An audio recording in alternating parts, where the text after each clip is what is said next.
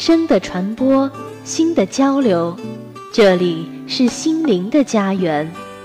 智慧的起点，飞扬的青春，踏响律动的节拍。林大之声，期待您的每一次相伴。唱了一首歌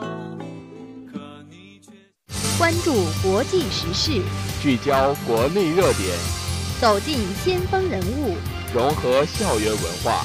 新闻周刊与您面对面。听众朋友们，大家好，今天是二零一六年四月十八号，星期一，农历三月十二，欢迎收听本期新闻周刊。这次节目的主要内容有：校内新闻，师范类高校毕业生供需见面会在我校成功举办。我校举办教职工健身走比赛。国内外动态：俞正声对科特迪瓦进行正式友好访问。浙江湖州打造盆景小镇，全域赏花，催热花海经济。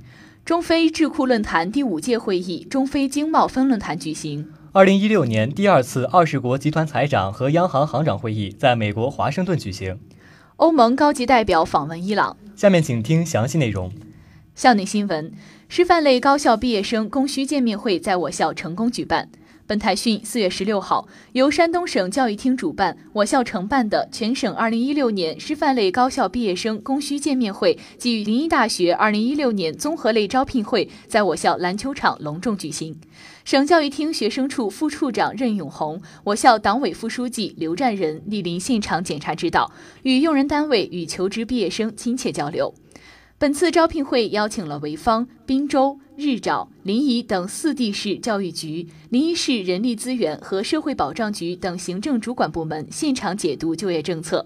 招聘现场气氛热烈，学校、用人单位、学生之间交流充分。用人单位对我校毕业生表现出的能吃苦、善创新、敢担当、乐奉献的林大策质给予充分肯定。同时表示，招聘毕业生考察的重点依然是专业素养，其他诸如交流沟通能力、组织协调能力、无私奉献、团队精神等也非常重要。学生的就业观念更加趋于理性，树立了先就业再择业的意识。学生对通过学校搭建的招聘平台找到理想工作岗位、实现自身价值充满信心。为办好本场供需见面会，学校高度重视，并多次召开调度会协调各项工作，各部门协调配合默契，学院组织动员充分，后勤保障、医疗、安全保卫等工作井然有序。我校举办教职工健身走比赛。本台讯，四月十六号，来自二十二个部门的千余名教职工聚集在图书馆广场前，精神抖擞，整装待发，为即将开始的教职工健身走比赛做准备。随着我校党委副书记刘占仁搬动发令枪的两声脆响，临沂大学春季教职工健身走比赛正式开始。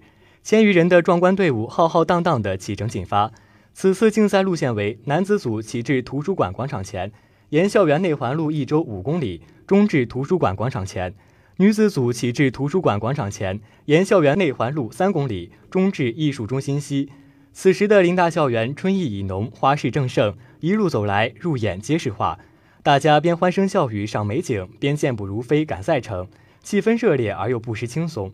经过近一小时的角逐，比赛最终有了结果。经过裁判组确认，孙国栋、于明江、张超分获男子组一二三名。范嘉玲、王金华、周静获女子组一二三名。至此，临沂大学教职工健身走比赛圆满结束。本次比赛丰富了教职工文化业余生活，增强了教职工身体素质，促进了全体教职工奋发向上的运动精神，提高了单位的集体凝聚力。国内外动态：俞正声对科特迪瓦进行正式友好访问。本台讯，四月十六号，应科特迪瓦国民议会议长索罗邀请，全国政协主席俞正声对科特迪瓦进行正式友好访问，会见总统瓦塔拉，同议长索罗会谈，并考察多个中资企业承建项目，与当地华侨华人代表座谈。在会见瓦塔拉总统时，俞正声转达了习近平主席的亲切问候。俞正声指出，中科关系处于历史最好时期。我这次来访旨在推动落实中非合作论坛约翰内斯堡峰会成果，推动习近平主席宣布实施的中非十大合作计划，与科特迪瓦2016至2020国家发展规划对接，加强两国在工业化、农业现代化、基础设施建设等领域合作，使中科友好合作不断取得新成果。瓦塔拉表示，习近平主席宣布的中非十大合作计划，体现了中国致力于加强对非合作的真诚意愿和坚定承诺。中国将非洲作为全面战略合作伙伴是正确的战略选择。会谈后，在与索罗共同会见记者时，俞正声表示。只有加强国家间平等互利合作，各国经济才能有更多发展机会，人民生活水平才能得到更多改善。我们与科特迪瓦开展合作是为了双方的共同利益。浙江湖州打造盆景小镇，全域赏花，催热花海经济。本台讯，四月十六号，沿着蜿蜒曲折的游览线路，走进古朴典雅的厅堂。上万盆造型独特、姿态各异的杜鹃造型盆景，形色香姿韵俱佳，意蕴悠远，令人耳目一新。中国杜鹃盆景第一阵授牌仪式暨首届杜鹃盆景展在浙江省湖州市南浔区双林镇拉开帷幕。浙江湖州自古文化昌盛，具有深厚的文化底蕴，素有丝绸之府、鱼米之乡、文化之邦的美誉。其双林镇作为湖州南浔悠久历史和灿烂文化的杰出代表之一。人文荟萃，产业兴旺，特别是盆景文化薪火相传，盆景制作工艺精湛，享誉中外。双林杜鹃盆景全国总量最大，质量最好，可发展成中国盆景杜鹃之乡。目前该镇共有盆景园二十个，杜鹃两万余盆，松柏一万余盆，杂木类三万余盆，其中拥有国际级精品盆景五百盆以上，国家级精品盆景四千盆以上。双林杜鹃涵盖两百五十多个品种。其嫁接技术和精品质量居全国首位。双林的盆景产业发展氛围很好，三点三平方公里的盆景小镇将原来分散在各处的盆景资源集中发展，有效实现了全镇产业的聚集发展和规模化发展，成为鼓起村民钱袋子的新产业。中非智库论坛第五届会议中非经贸分论坛举行。本台讯，四月十六号，中非智库论坛第五届会议中非经贸分论坛在此间举行。义乌市副市长熊涛、莱索托驻华大使莱昂齐尼、浙江师范大学中非国际商学院院长刘桂金、中非发展基金副总裁鲁庆成出席了分论坛开幕式，并先后发表致辞。浙江师范大学经济与管理学院院长唐任武主持了开幕式。义乌市副市长熊涛在致辞时表示，义乌也是和非洲积极贸易的一个城市。非洲作为一个大洲来说，在亚洲之后排在我们第二大的贸易伙伴的位置，占有我们整个外贸额的百分之二十三。与非洲之间的贸易不光是在于它的规模，更重要的一点，它是我们的一个重要的增长点。在过去的五年内，我们和非洲之间的贸易上涨了二十倍。尤其我想到一点，在进口方面，从非洲的进口是翻了三十倍。兰奇尼认为，我们这次的盛会是非常重要的，它能够促进中非的交流，尤其是在工业方面的合作，在工业产能合作和协调方面，它能够帮助我们应对工业化的财务方面的障碍，能够促进我们的经贸合作和社会文化交流。本次论坛也会促进中国和非洲各国智库之间的合作。二零一六年第二次二十国集团财长和央行行长会议在美国华盛顿举行。本台讯，四月十六号，二十国集团财长和央行行长会议在华盛顿举行。中国财政部部长楼继伟和中国人民银行行长周小川共同主持会议。会议主要讨论了当前全球经济形势、增长框架、国际金融构架、投资和基础设施、金融部门改革。国际税收合作、反恐融资、绿色金融及气候资金等问题，并发表了联合公报。会议认为，全球经济继续复苏，金融市场基本恢复到今年年初以前的水平，但增长依然温和且不均匀。全球经济前景持续面临下行风险和不确定性。会议欢迎一些二十国集团财长成员所采取的支持增长和稳定市场的政策行动。重申将各自以及共同使用货币、财政和结构性改革政策等所有政策工具来增强信心和促进增长。会议承诺，货币政策继续支持经济行动，保持价格稳定，同时通过灵活实施财政政策促进增长，创造就业和提振市场信心，增强经济韧性。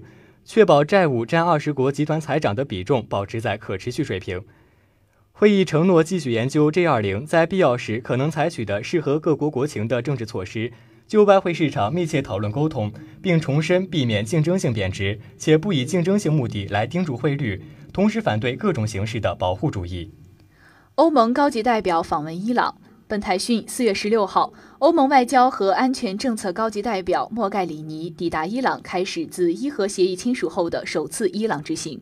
在一天的访问中，莫盖里尼与伊朗外长扎里夫举行了会晤，并与伊方讨论如何切实解除西方制裁，如何消除伊朗进入国际金融体系的障碍问题，如何与西方在解决叙利亚和也门危机方面展开合作等问题。到达美国参加国际货币基金组织与世界银行春季会议的伊朗央行行长萨伊夫表示，国际社会没有遵循他们的承诺。迄今为止，伊核协议的实施已经过去了近四个月，但美国依然坚持对伊朗的部分制裁，尤其是限制伊朗进入国际金融机构。他还强调。欧洲银行不愿意与伊朗接触，是因为害怕遭受美国制裁和惩罚。而且，一些美国金融机构明确警告欧洲银行不要与伊朗合作。今年一月开始，伊核协议正式进入执行期。美国金融机构仍不允许伊朗使用美元结算，也不容许伊朗公司用美国金融机构的便利条件汇款，包括投资和融资。其次，欧洲、日本。韩国、印度等国的大企业代表团纷至沓来，伊朗几乎每周都接待外国代表团，而伊朗也派遣空前庞大的经贸代表团随鲁哈尼总统出访欧洲各国，试图迎接期待已久的外国投资伊朗热。然而几个月过去了，外国经贸团组依然是看得多做得少，伊朗数个访欧团也是与对方签署意向性协议多，实质性协议少。坚守岗位，践行当代中国梦，无私奉献，弘扬社会正能量。让我们一起走进先锋人物。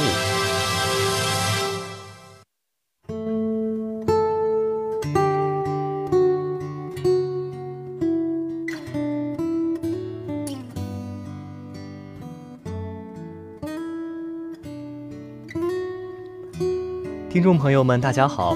今天为您带来的先锋人物是高洁卓布群吴景泉。吴锦泉，男，一九二八年出生，中共党员，江苏省南通市长嘎区达西乡五星村村民。如今年过八旬，仅靠磨刀为生，生活并不富裕。老两口还住在三间破旧的瓦房里，但他关心社会，为村里修桥补路，去福利院看望孤儿。将自己的辛苦钱毫无保留地捐献出来，是南通市年龄最长的红十字志愿者。他担任过生产队队长、民兵营长、种猪场厂长。老人多次通过南通市红十字会向灾区、向残疾儿童、智障孩子、向需要帮助的人捐款，还在所在街道成立了爱心义援社，并渐渐地进入公众视线。老人做好事善事，热心公益，奉献社会，帮助他人。可是，一以贯之的行动，数十年如一日。他生活十分简朴，几乎把磨刀挣得的微薄收入都用于帮助别人，出钱出力修路补桥。他以能帮助他人为最大的快乐，帮助过的人做过的好事不计其数。二零零八年五月十二号，汶川地震造成的巨大灾害牵动着全国人民的心。地震后第四天，南通红十字会募捐点。一位衣着陈旧的八旬老人走了进来，将随身携带的布包向募捐台上一倒，一堆硬币哗啦啦地倾泻出来。我是一名党员，四川受灾，我心里很难过。这是我的磨刀挣的钱，虽然我今年已经八十岁了，但我身体还好，还能挣钱。这点心意捐给灾区人民。这名老人便是吴锦泉。一位走街串巷、靠磨刀赚辛苦钱的手艺人，当天他向四川灾区捐出了一千零二元。我力量不大，否则还能多捐点。握着空空的布袋，老人满脸歉意地说：“汶川地震凝聚了全国人民的爱心，让吴锦泉感受到了爱的力量。他要做这种力量的传递者。磨刀是一门技术活，也是体力活。”从六十二岁退休后操起磨刀旧手艺，吴锦泉送走酷暑，迎来寒冬，坚持了已二十六年。在南通市港闸区一带，居民们只要听到清脆的吊金龟声，就知道是磨刀老人吴锦泉来了。接过居民送来的菜刀、剪刀，吴锦泉停下车子，支起窄条凳，摆好磨刀石，弓着腰，一丝不苟地磨了起来。老人家的手艺特别好，我服装厂的剪刀都是送来给他磨，磨一次能用一年，价格还便宜。